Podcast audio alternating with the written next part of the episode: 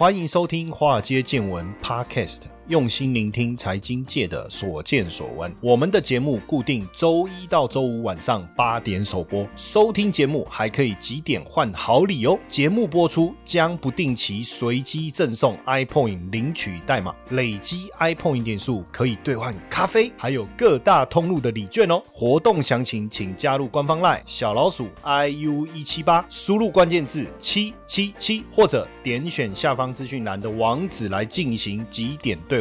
让古怪教授请您喝咖啡拿礼券吧。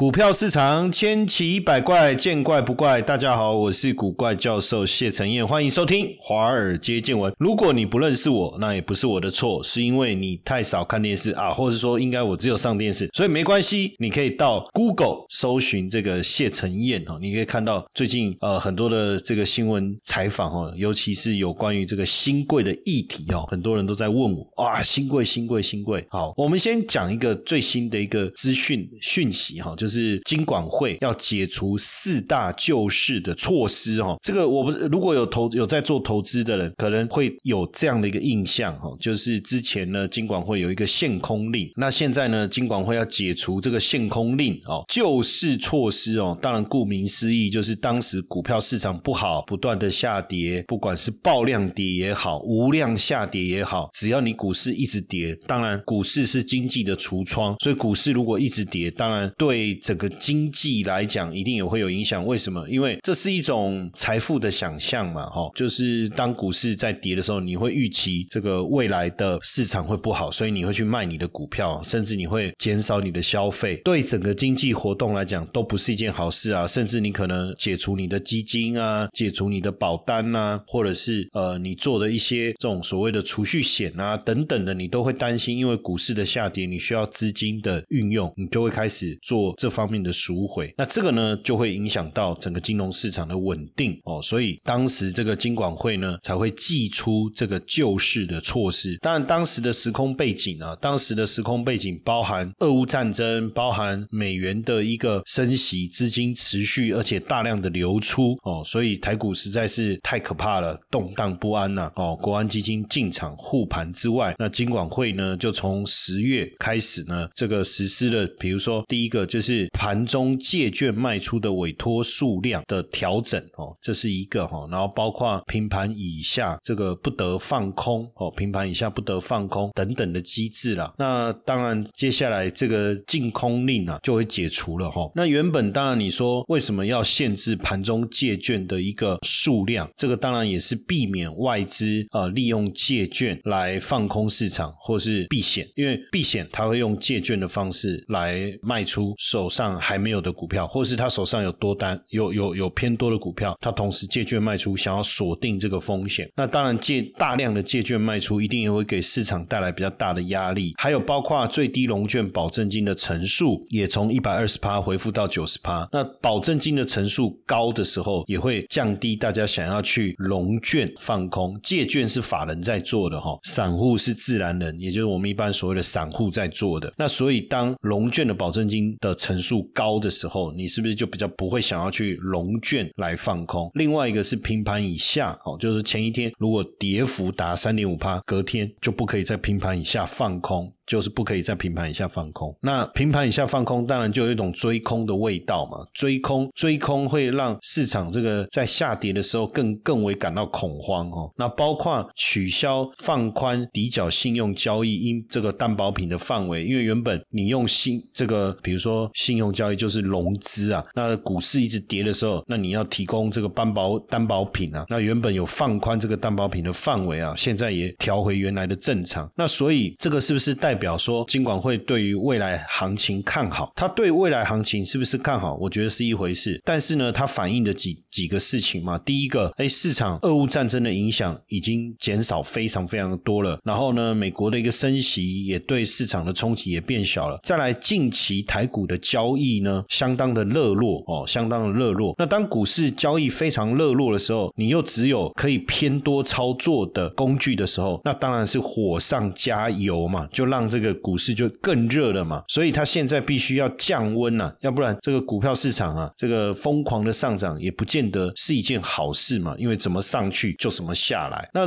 正常的一个市场，本来有人有人想买，有人想卖，有人做多，有人放空，那你就要有这个能够多元化的一些交易的机制啊。那只是说去年因为股市这个风险大幅度的增加，那要让市场稳定哦，这个叫稳定民心嘛哦。那有很多人说啊，那个股市稳了，对不对？执政党就有票了，这当然也是啊。啊，你要高期还卖啊，种假币把个倒票倒好，你要不讨个派去，对不对？所以是一，这也是一个可能性。那现在股市已经稳了嘛？那也选完了哦。哎，没有啊，二零二四还要选啊，对不对？哈，当然这这不讨论这个，我主要是要讲说，当你的市场已经稳定，已经脱离那个恐慌了，实际上确实应该要回到正常多空都要能够操作的机制，多元化的的这种资本市场金融。环境啊，才能够让市场正常性的去流动。当然还有另外一个原因，我刚才在讲说降温了。好，为什么要讲降温呢？因为当你股市就是只有做多的机会的时候，这个因为平盘以下不能放空，那你对于空头市场太多的限制，那当然对做空的人有有的人就很喜欢做空。我之前去之前去一个演讲，然后呢讲讲讲，最后面开放大家提问，然后就有一个大哥阿贝老翁，然后呢他就问了我一档股票，然后那个。股票呢？哦，因为通常我们我我我们自己的想法是，有人问我们股票，应该都是想要买嘛，或是手上持有嘛，对不对？那这一档股票他一问，我觉得哎，这股票体质不错啊，哦，然后呢，我就越讲，我就我就看他，就是我是就看好它的基本面以及它未来长期的发展，这样。结果我越讲，他脸色越绿啊。我想说，哎，大哥你怎么了？身体不舒服吗？哈，哦，还是吃坏肚子吗？怎么还是我们空调空气太闷吗？也不是啊，因为他放空啊，你知道吗？啊！结果我讲这个股票会好啊，那当然对他来讲这是相反的。然后后来私底下聊才知道说，他过去因为做多股票啊，被嘎空嘎的很严重啊，所以后来他只选择放空。哎，你哎人很好，很好玩哦，做很多事情都有他当时的这个时空背景哦。那这个导致他的心里面不太喜欢做多，因为做多哦，股票一直跌啊，股票一直跌嘛，所以他有了这个阴影以后啊，他后来都只愿意放空啊。那他有。去的地方是什么？他说，如果他被嘎空，他反而心里面会高兴。哦，这是被虐待狂吗？就是你被嘎空，你还高兴？他说不是啊，因为你嘎空代表股价上涨，那涨了他再重新再空一次啊。对放空的人来讲，价格越高去空它，等于成本越低的概念嘛，对不对？或者说那个进场点越漂亮了，可能这样讲比较好理解哦。就有这样的一个状况，所以一旦取取消了这些相关的管制措施，对于一些本来就习惯放空的人能够进来市场，所以你要注意哦。市场的波动可能会变大哦，也不太可能再这样子，就是这我们叫一面倒式的一个上涨。那我觉得这个时间点会出来，可能跟最近股市很热有很大的关系。为什么哈？呃，我们就讲这个新贵的股票啊，新宇航空，因为最近《经济日报》的记者也在访问我，问很多问问这方面的问题。我最近很多的，如果你有在看新闻，应该都一直看到我讲新宇航空啦，讲新贵啦，讲清境海啊这些。因为新宇航空呢，它可以接连的爆出十几万张的成交。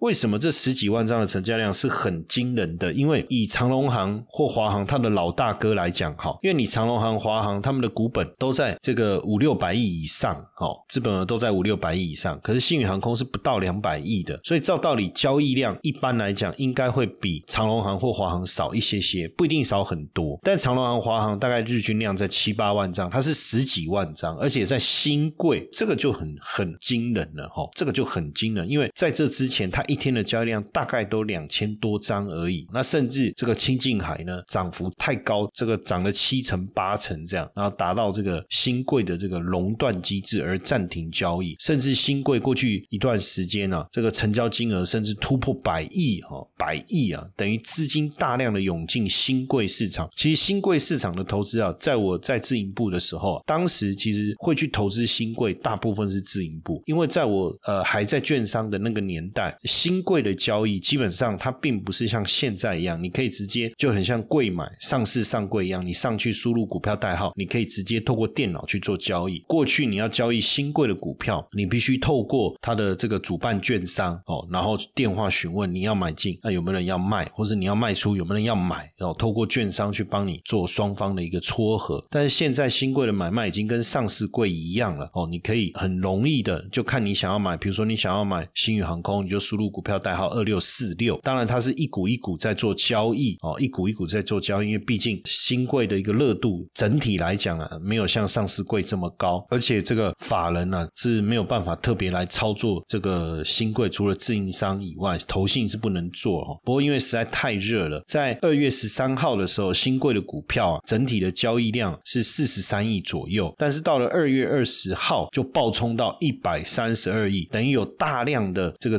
资金啊涌入新贵市场。那我我其其实蛮有趣的，我跟几个非常知名的几个分析师啊，我们在聊天呢，因为它的成交张数很惊人啊，就二月十三号整个新贵啊是大概十万六千张左右，那到了二月二十号是超过三十万张，你知道这个是三倍嘛？增加两倍等于乘以三倍，那成交的笔数呢？二月十三号大概五万多笔，到了二月二十号已经冲到了十五万笔，哦，你就知道非常非常的惊人。那我们大家在聊天的时候就在想一件事情，我们都很好奇，因为我就说第一个，这个投信不能买，那投信不能买，那这种大资金、这种机构的资金就没有进来。那正统的外资是不会去买新贵的，因为他们基本上 follow 的这个名单一般都是这个 MACI 里面的成分股啊之类的，对不对？好，那怎么会有这么大的资金呢？那当然有一些外资、小外资会进来。那这些呃新贵的股票，因为没有权证，因为没有权证，就不太会有可能有这种怎么讲操作啊？因为你又不能呃这个融资融券嘛，哈，然后又不能放空，所以这种所谓隔日冲啊，然后又不能当冲，好，或是这种当冲部队也不能进来。那这样怎么还会这么热呢？那我就问他说，哎，会不会有投顾啊？有投顾老师特别关注这个新贵的股票，然后他手上的这个会员很多，就带着大家一起上车。他说最近也没有特别观察到有这样嘞，哎，那会不会是现在大家都流行这个赖的群组啊？哦，或者是很多的社群，或是像这种讨论版 D 卡啊，或者是 Discord 这种，大家在里面有点像论坛哦，股票论坛这样涌进呢？哎，这个我们就在想，就有可能。可是这一些人基本上你可以叫散户部队，你也可以叫韭菜部队，当然没有讲韭菜没有不敬的意思，它就是一个尊称嘛，然后不对，就是一个代名词，好不好？哈，各位粉丝，财经就是最新上线啦！哦，那我们的丰富内容包括古怪周报哦，每个礼拜一上架二十分钟的影片，还有古怪同学会每个月一百二十分钟的直播，而且还提供回放。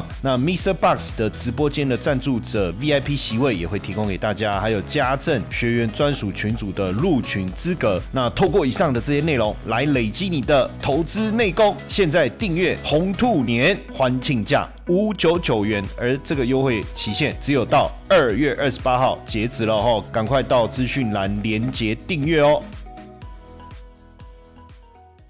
那当然，其中的原因当然很多。像《经济日报》在问我的时候，我说：当然，第一个我们也发现，就是说从几个，比如说军工啊、观光啊这些，大家好像也找不到更有趣的议题。然后刚好新宇航空的带动，还有包括虎航，对不对？申请上市案这些，隆德要转上柜，哎，这个好像市场的热度有上来。这个再加上新贵虽然相较不透明，但是不像过去哦，就是说它的神这么神秘的色彩。不过你还是要特别注意意。啦，因为新贵没有涨跌幅的限制，所以你在操作的时候就有很很有可能遇到大涨大跌这样的情况。那刚才提到了一个熔断啊，像就是这个新贵的股票七五一六的清净海遇到了这个熔断了。那什么叫熔断机制？熔断机制其实很像保险丝的概念，就是为了避免股价剧烈的波动，大家盲目的追高啊。所以这个熔断机就是让暂停交易，希望你冷静下来，好好想一想，因为没有涨幅的限制啊。就以美股来讲好了，S M P 五百如果当日下跌百分之七，它会有一个熔断机制，就是暂停十五分钟。那如果跌百分之十三，跌到百分之七，因为它没有涨跌幅限制，跌到百分之七就停十五分钟，再好十五分钟过后重新交易，可以开始交易了。好，又跌跌到百分之三十三，再停十五分钟。啊，如果再跌，就是十五分钟过后打开继续交易，再跌跌到百分之二十，就第三次熔断了，对不对？那这个股票当天这个 S M M P 五百就会休市，这个是 S M P 五百，但是它只针对下跌做限制，因为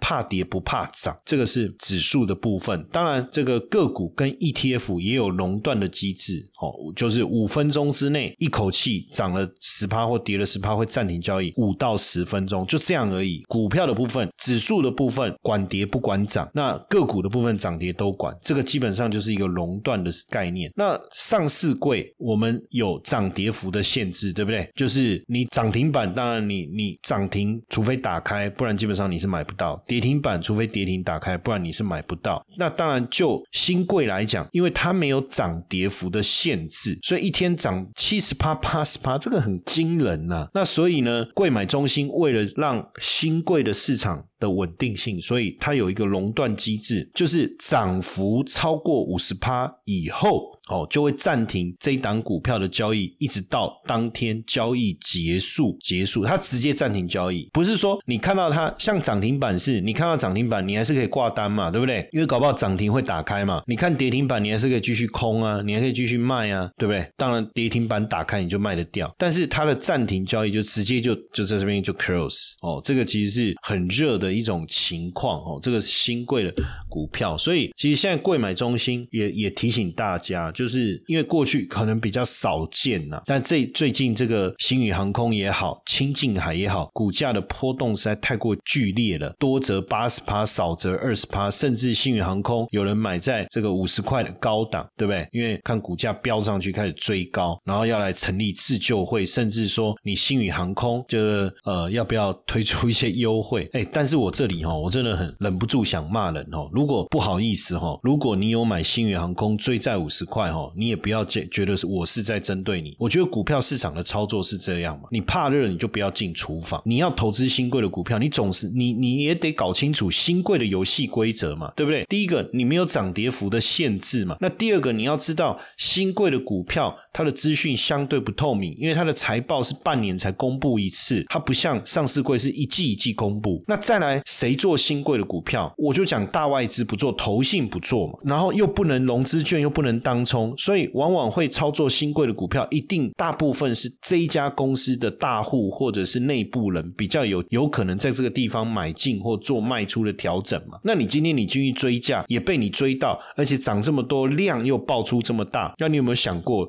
谁把股票卖出来？对不对？投信又不买啊，小外资在买，大外资又不买，很多那是不是就是自营商当时？的辅导的券商，那辅导券商往往其实也承销的数量，有时候它是整个把它包下来，直接把它吃下来，也不一定很多啊。所以会卖这些股票的，一定是这些参与新贵的这些增资的这些大股东啊，对不对？不然你怎么可能买到？那如果这些基本的观念、游戏规则你不知道，观念你不知道，哇，看到别人买新宇航空啊，你也跟着高潮啊，你也要跟着进去追买啊。坦白讲，你今天有什么资格跳出来说你要成立自救会？今天是。有人拿着枪抵着你的这个太阳穴，叫你去买吗？没有吗？还是说今天这个有人制作假消息，然后有假利多出来让大家跳进去吗？我相信我们去看整个新宇航空的一个讯息，基本上，当然你说哦，航线的开启是利多，没错啊，哦，美国航线要开啊，对不对？整个远远远程的航线要开啊，对它整个营运一定有比较正面的贡献嘛，因为长程的航线这个票价营运利润会比较好嘛，这个是利多没有错嘛。但是是假的吗？如果不是，那如果也确实，他未来航线真的也开，然后他说要增资哦，那未来也真的增资，那现在又说希望明年能够转上市。哎，如果这些都有实现，那他也没有骗你啊，对不对？那你要成立自救会是什么？就是你要进来这个市场，你要有本事啦，不要动不动就是买在高点就就说人家害你了，然后就说割韭菜了，然后就说要成立自救会了。我觉得没有这个必要哦，好不好？就说游戏规则把它弄。弄清楚。当然，我我觉得你如果不了解新贵的一个特性，你你就好好的去研究一下嘛，对不对？不然我看到说要成立自救会，真的我真的是觉得很好笑了哦，我真的是觉得很好笑。那那你你追高有有人叫你买吗？那那不然你就看是谁叫你买的嘛，你去找他嘛，对不对？有人叫你买嘛，对不对？大部分像这种股票，我们在讲的时候，我们一定也是跟大家提醒说，你要有有有风险意识嘛。哦，那比较一下上市上柜的交易时间是九点到一点半，新柜哈是九点到三点。那交易场所上市是在证交所，上柜在柜买哦。那新柜是在券商的营业处所，但是因为现在都已经透过这个电脑来来进行，所以你也没有感觉有什么差别哦。那交易的方式，上市可以零股买卖，可以一整张的新柜就是一股一股一股买，你要买一张你就下一千股哦，是这样。那上市上柜都是集中撮合的机制，新柜是溢价的。那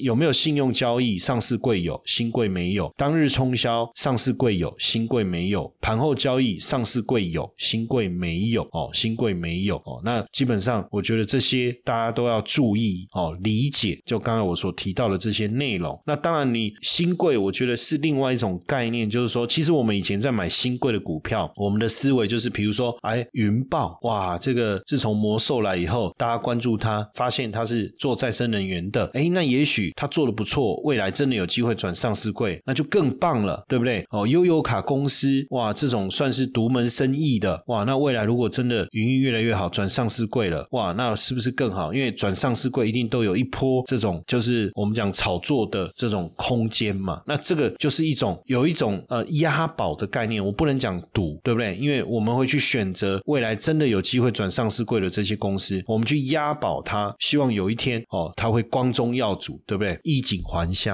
思维是这样啊，哈，思维是这样。那当然这些不同限跟限制，大家要特别注意哦。那只是说最近这个清境海啊，标的比这个星宇航空还厉害，大家才翻翻出来说，哇，二零一九年的时候啊，郭台铭还有帮他背书哦。其实他的背书就是他们去参观他们的摊位呢，他们公司，然后看到这个呃，然后环保概念洗洗洁剂哦，那他他就把盘子拿出来舔一舔啊，就影片是这样。然后最近也被大家乐热搜出来，哦，好像说哇，那连郭台铭都支持，那还得了哦？这样子的概念。那当然就清境海本身而言，大家不比较不熟悉。当然最近热，我也跟大家分享一下他的故事啊，因为我觉得有趣的地方是这个创办人呐，就是这个董事长是父亲呐，叫罗志礼啊，哈，现在的总经理是他儿子叫罗允俊哈。那他们一直在传承的就是一种价值观，希望留给下一代清洁干净的河川跟大海，所以这就是环保环保啊。那是做清洁剂，他们做洗衣剂哦，洗衣的洗衣剂，然后洗碗剂，然后这个沐浴乳、洗手乳，那这个谁没做？但差别在哪里？他们是走环保的这个思维，这一条路他们走了很久，二十几年了。那环保的东西你不含化学成分，基本上对环境没有负担是好事，没有错，但成本一定高。所以一开始的时候，他们要去推这个洗碗巾，哎，人家这个一公升多少钱？对不对？二十块啊，你一公升要多少？这个两百块一瓶啊，一瓶二十块啊，你这一瓶要两百块，没有人能接受啊，对不对？哦，甚至你你他们当时摆摊挨家挨户，甚至去摆花车，搞了一天一整天，然后只有卖七百八十块，没有办法，取高和寡，对不对？但是随着时代在改变，尤其是你看现在碳中和的议题，还有这个保护地球的议题，ESG 的议题开始，你你说现在你公司你要怎么样也参与 ESG？啊，你用环保洗衣粉、环保洗碗巾、洗手乳，这样是不是也是一种？当然没有错。错。那有趣的事情是，当时他们去摆摊，其实呃去参展，然后呢想要跟他们合作的这个厂商，想要跟他们下单，都说环保这个议题大家都知道，也愿意做，但是你的你的成本对我们来讲，硬生生就是比别人就是贵了三倍，因为一般环保议题，他们认为多百分之三十是可以接受，所以呢，他也去思考，他们也去思考，这个罗罗允俊总经理也去思考，哎，那我的瓶子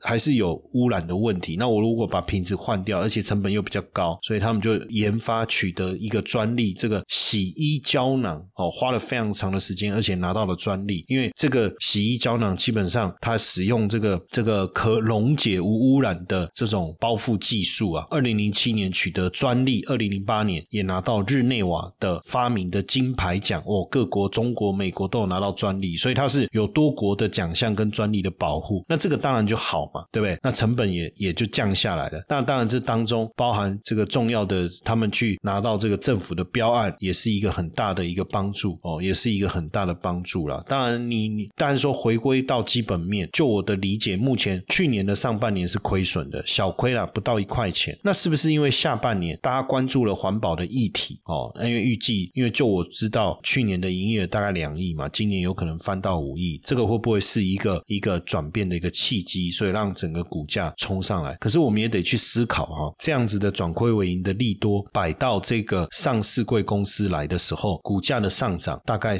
多少是可以接受的？那也不可能因为它的这个清近海的这个就有不一样的待遇嘛，对不对？好，所以我我觉得大家在看这个，在看整个这个股价的基本，因为我觉得股价的操作，你还是要回到基本面的思维嘛。转亏为盈当然是一个非常好的这个利多，这个我我我我当然认同，我也肯定。但是呢，在这么短的时间之内，它你你知道它最近一个礼拜涨多少吗？哦，最近一个礼拜涨了三倍，涨了超过三倍。那由亏转盈的利多是不是真的有能够支持它？哦，那这个我觉得大家可以。再去思考哦，因为现在我们也不晓得到底今年哦，因为像这种公司也比较没有法人去拜访，所以我们有没有目前也没有办法知道说今年它到底能赚多少钱。当然，如果它今年能够赚一块钱，它目前十七块的股价是本一比十七倍，看起来也还算合理，对不对？也还算合理。但是如果最后也不过由亏转盈，也不过赚个零点几，那这件事就尴尬了哦。所以这个也是另外一个操作新贵股票比较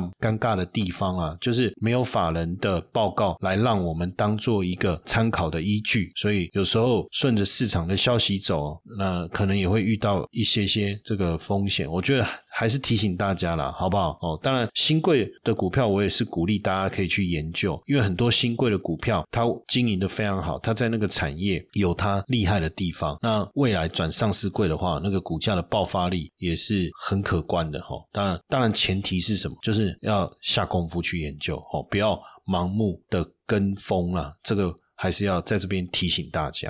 同学们，这是一堂非听不可的限时免费试听课，五十分钟的课程，告诉你美股市场的投资机会在哪里，如何用六周高效学习美股策略，打造属于你的资产翻倍系统。即使你没有接触过美股市场，甚至你是投资小白，都推荐你学习。点击资讯栏网址，立马领取课程或加入官方 LINE 小老鼠 iu 一七八，输入。关键字六 US。